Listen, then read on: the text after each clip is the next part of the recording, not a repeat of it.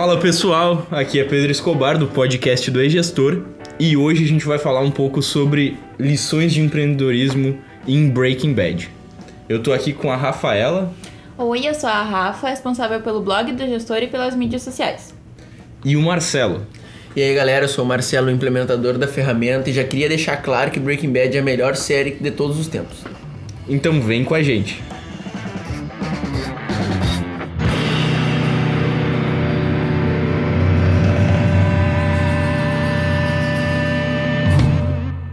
Esse podcast contém spoilers.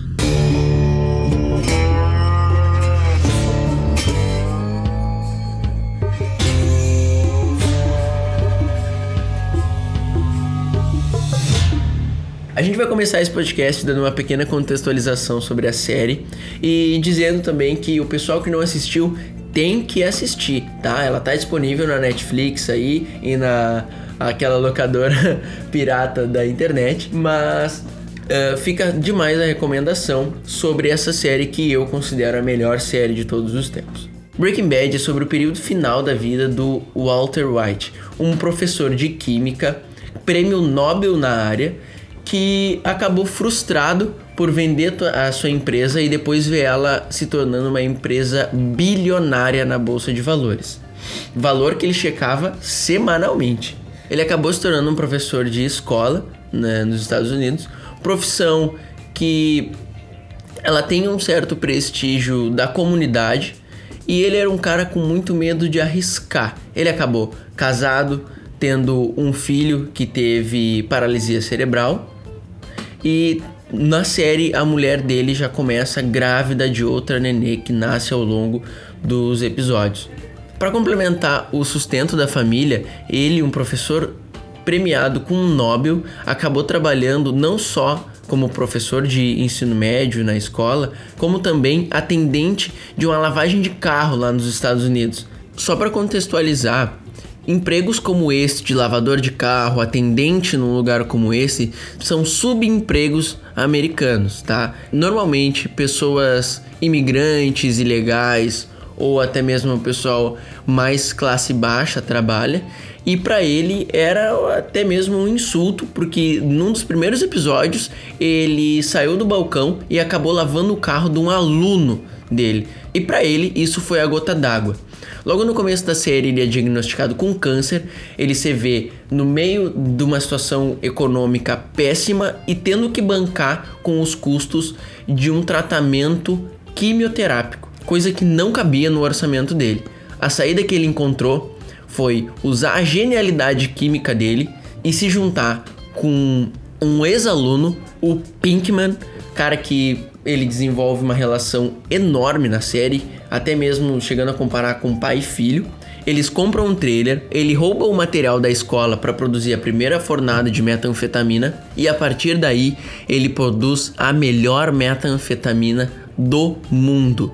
Ele é um game changer no mercado dele. A partir daquele momento, a droga que ele produzia era melhor do que qualquer outra droga vendida no mundo, falando-se de metanfetamina. E a partir daí a série começa a se desenrolar. Como eu já disse, recomendo demais essa série porque ela ensina coisas e mostra situações desde o maior nível de amor entre dois seres humanos até maior, o maior nível de psicopatia que um ser humano pode chegar. E no meio de tudo isso, a gente consegue tirar algumas lições de empreendedorismo, por incrível que pareça. Só para demonstrar um pouco a qualidade técnica e importância mesmo que a série teve ao longo das temporadas que foram lançadas, Breaking Bad teve mais de 40 indicações ao Emmy e dessas indicações foi premiado 10 vezes.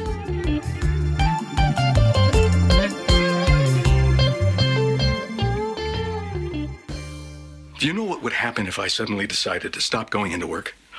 A business big enough that it could be listed on the NASDAQ goes belly up. Disappears. Um dos principais pontos da gente falar de Breaking Bad e falar sobre lições que podem ser tiradas da série é desenvolver o melhor produto ou serviço que tu presta. Então, através da metanfetamina azul, né, foi um chamativo, mas ao mesmo tempo era realmente o melhor produto do mercado e não existia outra pessoa que soubesse fazer daquele mesmo jeito ou com a qualidade técnica que ele sabia. Então tu precisa conhecer a fundo cada detalhe do teu mercado e do teu produto para conseguir oferecer a melhor versão possível daquilo. E só isso já vai te destacar no mercado absurdamente. E isso também dá poder de negociação, como naquela cena clássica que ele tava para morrer no deserto, onde o traficante rival tava com ele na mira da arma e ele disse pro traficante: "O teu produto é a Pepsi, o meu é a Coca-Cola". E o traficante rival disse para ele: "Mas se eu te matar agora, só vai ter Pepsi no mundo". E ele falou: "Mas ninguém quer viver num mundo sem Coca-Cola". Isso é um poder de negociação. Ter o melhor produto e saber que o seu produto é melhor que o concorrente lhe dá muito poder de barganha para uma negociação com o cliente. Poder fazer uma comparação fria e saber que é melhor te dá uma negociação para a hora de fechar uma venda inabalável. E é essa negociação que o Walter White mostrava nessa cena. E é importante também lembrar que só ter um produto de qualidade, que no caso dele era o melhor produto do mercado, não é o suficiente. Tanto que na série ele cria uma marca, ele constrói toda uma marca, ele cria uma persona, um personagem para ele, já que o Walter White é um cara que ele é mais pacífico, que ele é mais passivo, ele obedece à esposa dele o tempo inteiro, ele tem dois empregos e ele precisa ter uma um, uma casca mais forte para ele se tornar o traficante de nome que ele se torna. E aí ele cria o Heisenberg, que é ele com um chapéu e um óculos para como uma forma de disfarce para as pessoas não ao mesmo tempo não reconhecerem ele. Não só uma forma de disfarce, mas também como uma persona, uma máscara. Então essa persona realmente entra dentro da, da, da cabeça dele mais do que nunca conforme ele vai avançando na série. Uh, o Heisenberg, esse pseudônimo que ele cria, né, essa persona e o mais interessante sobre isso é que quando ele cria e quando começam a falar em Heisenberg, ele desenvolve uma mística em torno disso. Porque ninguém tem informação precisa sobre quem é, ninguém sabe muito bem uh, da onde surgiu ou de que forma que essa pessoa atua. Então é uma sombra muito grande que você cria no mercado, em todo mundo está envolvido com esse tipo de coisa na série. E é justamente esse mistério que faz com que as pessoas fiquem interessadas na história, que corram atrás de entender um pouco melhor e isso faz toda a diferença porque é a partir do momento que tu começa a fazer com que as pessoas engajem com ou tentem descobrir mais sobre ti ou sobre a tua marca, uh, acontece também que tu se torna mais relevante, que é muito mais fácil de entrar em contato com essas pessoas, que é muito mais fácil de vender para elas também. E uma das aplicabilidades no mercado é justamente a de fazer com que as pessoas falem sobre o teu produto, que elas te reconheçam, que elas não saibam de repente tudo que, que acontece no teu mercado ou na tua empresa, mas que elas queiram saber, desenvolver uma narrativa tão interessante que exista o esforço de ir atrás e entender melhor sobre o que, que se trata ou de que forma que essa empresa atua. É legal também porque, falando sobre o Heisenberg, ele sempre se mostrava muito, muito frio quando, se quando estava na pele do Heisenberg. Uma das primeiras cenas que ele está lidando com um dos traficantes, o Tuco, quando o Tuco espanca um capanga dele sem nenhum motivo relevante e acaba matando o cara, enquanto ele estava na forma de Heisenberg, ele se mostrava 100% frio, inabalável com a situação cara blazer, sem nenhuma expressão facial.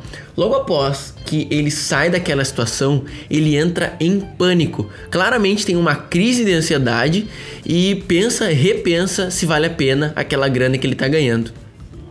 Falando sobre essa mística que o Heisenberg gerava, porque quando ele surgiu, ninguém conhecia o cara. Poucas pessoas tinham contato com ele, só sabia-se que tinha chegado uma droga nova no mercado e dentro disso, que o fornecedor dela era o Heisenberg, um químico de chapéu preto e óculos escuro. E era isso. Essa, esse mistério, essa curiosidade de saber como é que é esse cara, como é que é essa droga, me lembra um pouco o Facebook e o próprio Orkut. Quem lembra aí do Orkut, né? Quando surgiu que tu tinha que ser convidado para entrar. As pessoas. é- Era até uma forma de, de, de chantagem, sabe? Tinha gente vendendo convite do Orkut no Mercado Livre quando surgiu, porque era algo novo, algo que surgiu aparentemente do nada, completamente inovador e todo mundo queria. Todo Isso- mundo E exclusivo também, né? Exatamente. Pouca gente tinha o acesso, tinha contato e essa pouca gente podia distribuir para outras pessoas. E isso acabava, como todo recurso escasso, se tornando valioso naquele meio, né? Então, eu, eu imagino esse exemplo mercadológico de que algo que esteja tão hypado eh, vai valer mais enquanto não for conhecido com, pelo público geral. É só tu ver o preço que era um fidget spinner na época que surgiu o fidget spinner e um preço que é um fidget spinner hoje. Né? A gente vê que esse, esse hype, esse mistério através da coisa e essa grande novidade pode gerar uma vantagem de mercado temporária que pode ser muito bem explorada se for bem planejado essa ação. Ainda nas redes sociais, o próprio Facebook, quando começou, tu só podia entrar se tu pertencesse e tivesse um e-mail de uma das grandes universidades dos Estados Unidos, né? Então começou com Harvard, foi passando para Yale e algumas outras assim, que quem não estudava lá não poderia de forma nenhuma criar conta, ou quem não tivesse, no caso, o e-mail com, que, com a terminação dessas universidades. E isso é, é muito relevante, porque cria aquela vontade de também poder participar daquele clube seleto, daquela, daquele grupo de pessoas.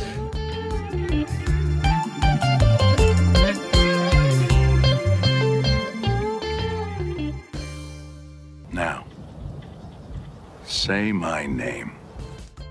Um gancho legal que a gente pode puxar da série também é como a rede de distribuição e cobrança dele no começo era completamente bagunçada e amadora. Basicamente, o acordo entre o Walter e o Pinkman foi: o Walter produzia e o Pinkman distribuía e cobrava, tendo os contatos na rua. E algum tipo de respeito também, né? Até porque o Walter era um tiozão de 40 e poucos anos, totalmente desfamiliarizado com esse ambiente.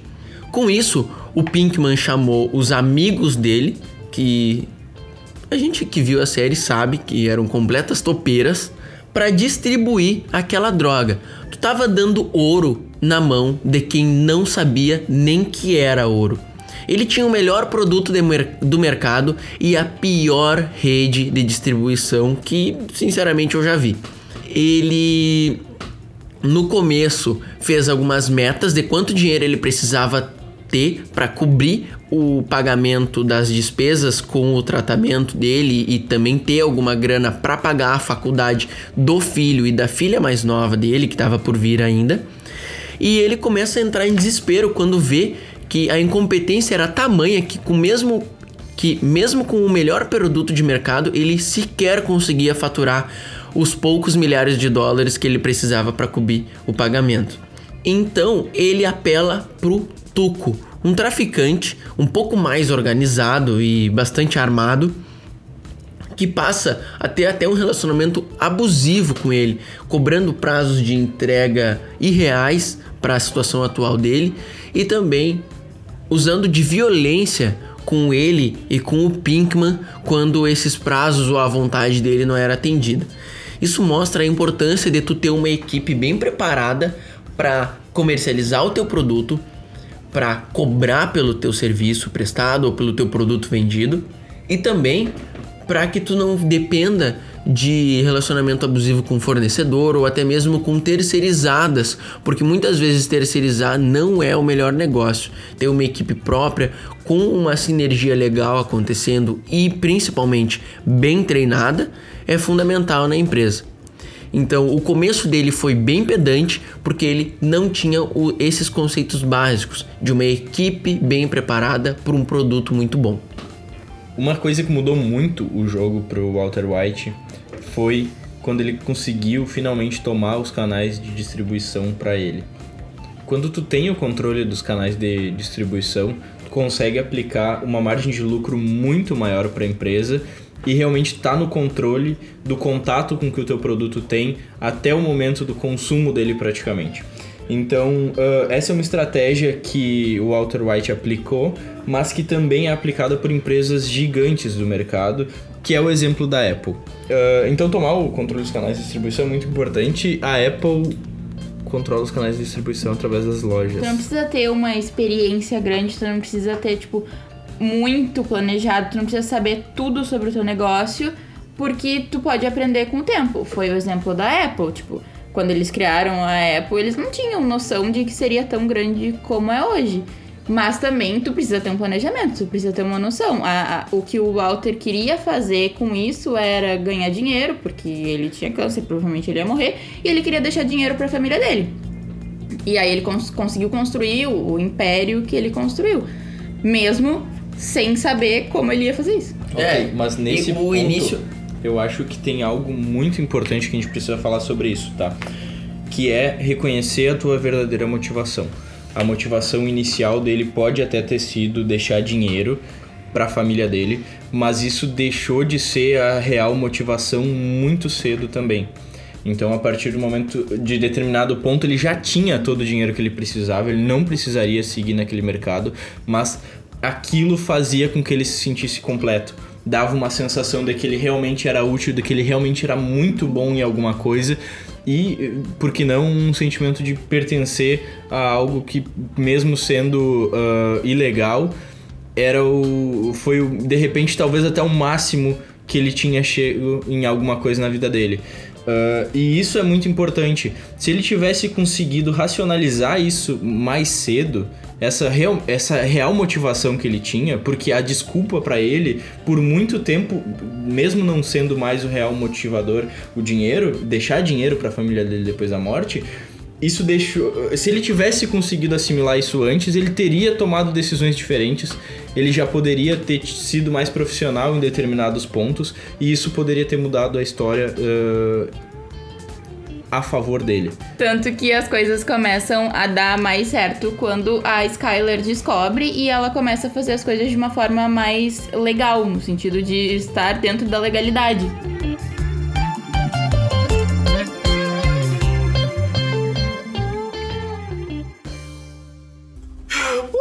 That's a brilliant plan, is it? Brilliant. O próximo item da pauta é não se apaixonar pelo seu produto.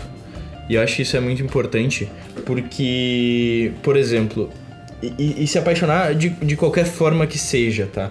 O Pinkman, por exemplo, ele acaba usando a metanfetamina ah, durante um período e isso complica bastante as atividades e principalmente a situação do Walter White.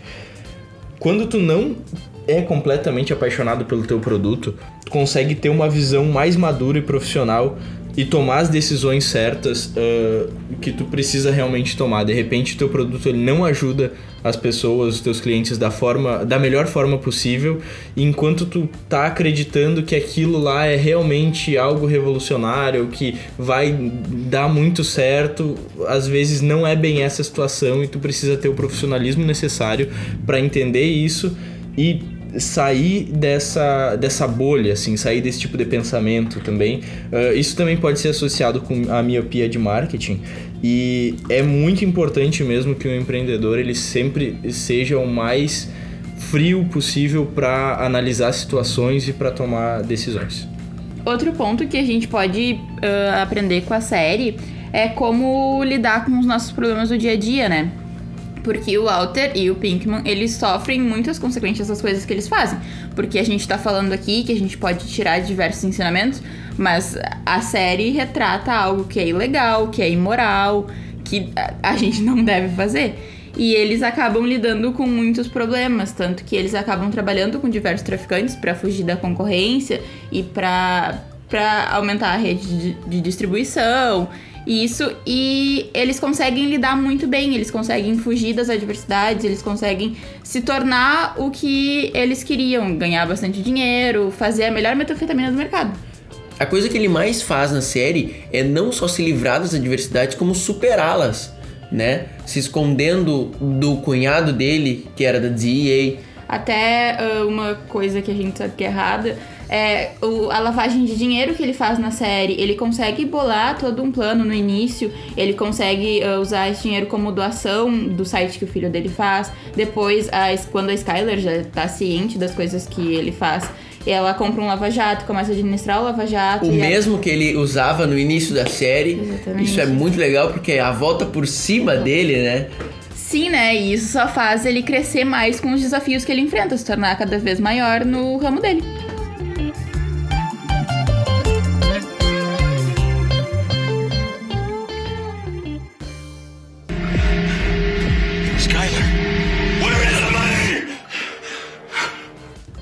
Eu acho que é importante tu reconhecer que tem, tu tem muito em comum com os teus competidores, tá? Se tu tá inserido num mercado, seja ele qual for, e tu é o pior ou o melhor, tu, me- não importa, tu tem muito em comum com os teus competidores, com as outras pessoas que também estão inseridas nesse mercado, e é importante tu entender isso para justamente a partir desse pensamento, a partir desse ponto, tu sentar e realmente tentar entender o que que faz cada um dos teus competidores fortes, quais são os teus diferenciais. O teu diferencial é preço? Perfeito. Se teu diferencial é qualidade, melhor ainda. Se teu diferencial é atendimento, usa isso ao teu favor. Mas tu precisa entender o que que vocês têm em comum com os competidores para a partir daí entender quais são as diferenças e poder usar isso até como argumento durante qualquer tipo de negociação com os teus clientes para convencer durante a persuasão mesmo de, de um fechamento de venda. Então é importante ter isso em mente para que a partir desse tipo de pensamento ah, se tomem as decisões certas ou que se escolha os determinados rumos, tanto de divulgação de produto mesmo, quanto durante o momento do contato, né? Ah, sempre vai ter o cliente que se o teu diferencial é qualidade, ele vai ir até a tua empresa e vai dizer, pô, mas o teu competidor faz mais barato, por que que tu tá querendo me cobrar o dobro?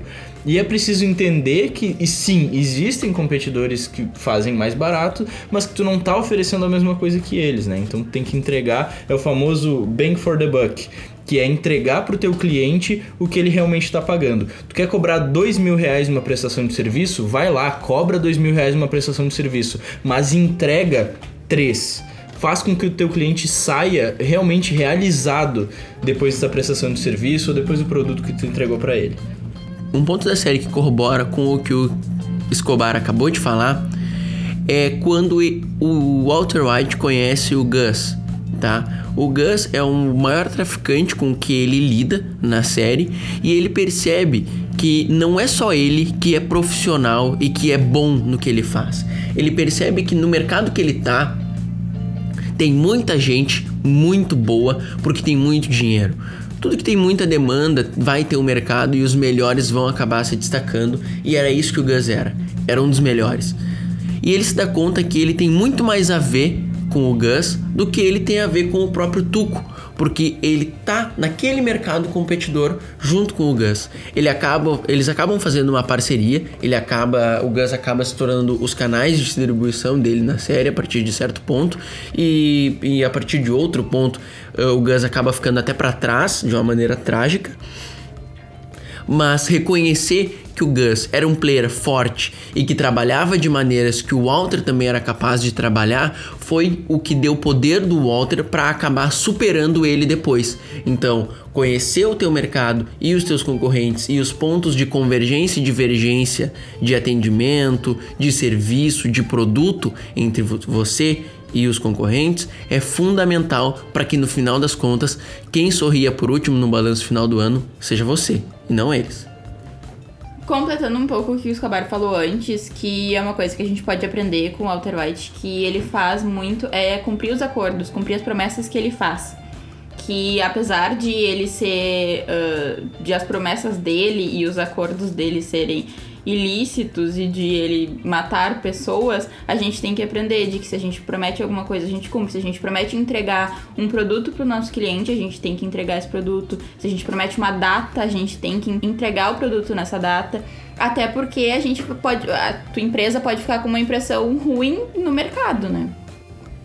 E no ramo que ele trabalhava, a palavra é tudo, né? traficante não tem nota fiscal, não tem contrato. Então, palavra no ramo dele e até mesmo no, ou em outro, não, não só no ramo dele, mas em outros ramos, sabe? Ter a tua imagem da empresa que não entrega, não cumpre datas, não paga no que falou que ia pagar, não entrega no que falou que ia entregar, acaba se tornando uma imagem muito pejorativa no próprio eh, ambiente de, de negócios. Né? Ser conhecido como a empresa que não entrega, que não paga, que não cumpre o que acorda, não é legal, nem em- entre o meio do tráfico, nem entre o meio empresarial que o Sim. nosso. Imagina que eh, você vai trabalhar com uma empresa que vai produzir folders para um evento e a empresa simplesmente não consegue entregar os folders até a data do evento que era a data combinada. Quando chegar o momento de realmente coletar o resultado do investimento que tu fez, provavelmente num patrocínio no evento, que tu iria utilizar aquele material de divulgação e tu simplesmente não tem ele por falta de profissionalismo da gráfica, eh, isso vai prejudicar a tua empresa de uma forma com que tu nunca mais vai nem pensar em realizar algum tipo de negócio com essa empresa novamente. Então, isso é realmente muito relevante, né? A gente tem que sempre eh, prezar pelo profissionalismo, prezar pelas datas de entrega, prezar por ah, ter a palavra e sempre cumprir aquilo que é dito.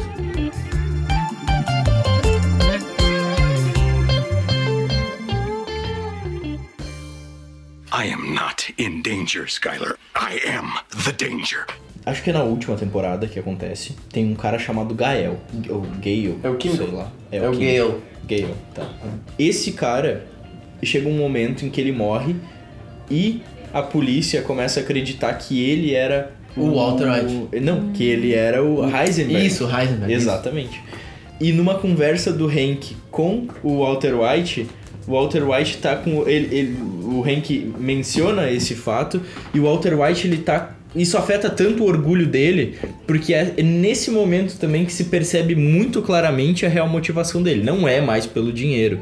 Ele quer ser reconhecido de alguma forma por ser o melhor, por fazer aquele trabalho dele. Então, quando a polícia começa a acreditar que aquele era o traficante, aquele era o Heisenberg, ele se entrega e faz com que a polícia continue suspeitando, continue e prolongando um pouco mais a investigação ao afirmar que aquele não era, ou que não podia ser. ele acreditava que ele não acreditava fosse. que não fosse, que e isso gerou uma pulga atrás da orelha até o momento em que o Hank acabou descobrindo tudo, né? É, pegou o diário dele e descobriu tudo. É engraçado porque na série, enquanto tu tá assistindo, eles estão num jantar de família e o Walter White começa a falar: não, mas não era ele. E esse é o momento que a gente grita com a TV, né? Que a gente manda um cala-boca, pelo amor de Deus, não se entrega, não faz isso por orgulho, mas ele era tão orgulhoso, ele confiava tanto no próprio taco que ele se entrega, né? E acaba assim, indiretamente, obviamente, ele não, não é descoberto ali, mas ele bota a pulga atrás da orelha do Hank, que acaba por descobrir depois, o próprio Hank descobre quem é o Walter White, né? O WW que fazia a metanfetamina. Tem uma das melhores cenas da série também, uma das mais geniais do Walter White, que é quando que é o diálogo dele com o, com o Gus, quando o Gus acha que não precisa mais dele e o, o Gale já tá morto há duas horas enquanto eles estão conversando. E a série não deixa isso implícito enquanto tu tá assistindo e depois que tudo se concretiza, tu tem cada vez mais certeza que, primeiro, o Walter White é maluco, é um psicopata, inevitável. E segundo, ele é genial, ele é o melhor no que ele faz, ele realmente tem o dom para aquilo, né? Ele tem a, a, a face que precisa ter. E é nesses pontos que tu vê cada vez mais claro que o Heisenberg assumiu. Ele já tinha deixado de ser aquele cara submisso e já tinha passado a ser realmente quem o Heisenberg era quando, somente quando estava com o chapéu. Agora ele era 100% do tempo Heisenberg. Isso é outra coisa que eu acho que a série acabou por se tornar tão grande. É, se tu olha a fotografia da série, se tu olha o jeito que eles filmam, é, tudo faz sentido. O período de tempo ele é todo cronológico e ele te mostra ah, coisas que ele fala que vai acontecer ou que remetem ao passado. E esse é um dos motivos que foi uma série tão premiada. E tem um, um, um muito bom que ele tá olhando pro carro e aí tem uma bala, tipo, o buraco da bala no tanque de gasolina e aí ele vê o reflexo dele com a bala na testa. Aham. A cena quando ele vai procurar o dinheiro e o dinheiro não tá lá, que a Skyler deu o golpe nele e ele cai no buraco do dinheiro e a câmera dá um take de cima e ele tá chorando num buraco como se fosse uma cova. Gritando: cadê o dinheiro? E essa é uma cena que já tinha sido feita antes dele embaixo da casa, porque ele tava consertando alguma Exato. coisa. Pra mim, assim, ó, não tem, não tem. A melhor cena da série, 100%, é a da prisão. Que ele tá olhando no relógio e daí os caras estão todos se matando na cadeia. E daí, tipo, dá direitinho, assim, dois minutos. E aí ele segue a vida dele. Pra mim, Boa. pra mim, a melhor cena da primeira temporada é ele de cueca apontando uma arma pro nada no meio do deserto. Pra mim, o primeiro episódio da primeira temporada poderia ser só esse print e já me convencia de assistir. E aí, pessoal, a gente não vai falar do episódio da mosca, não?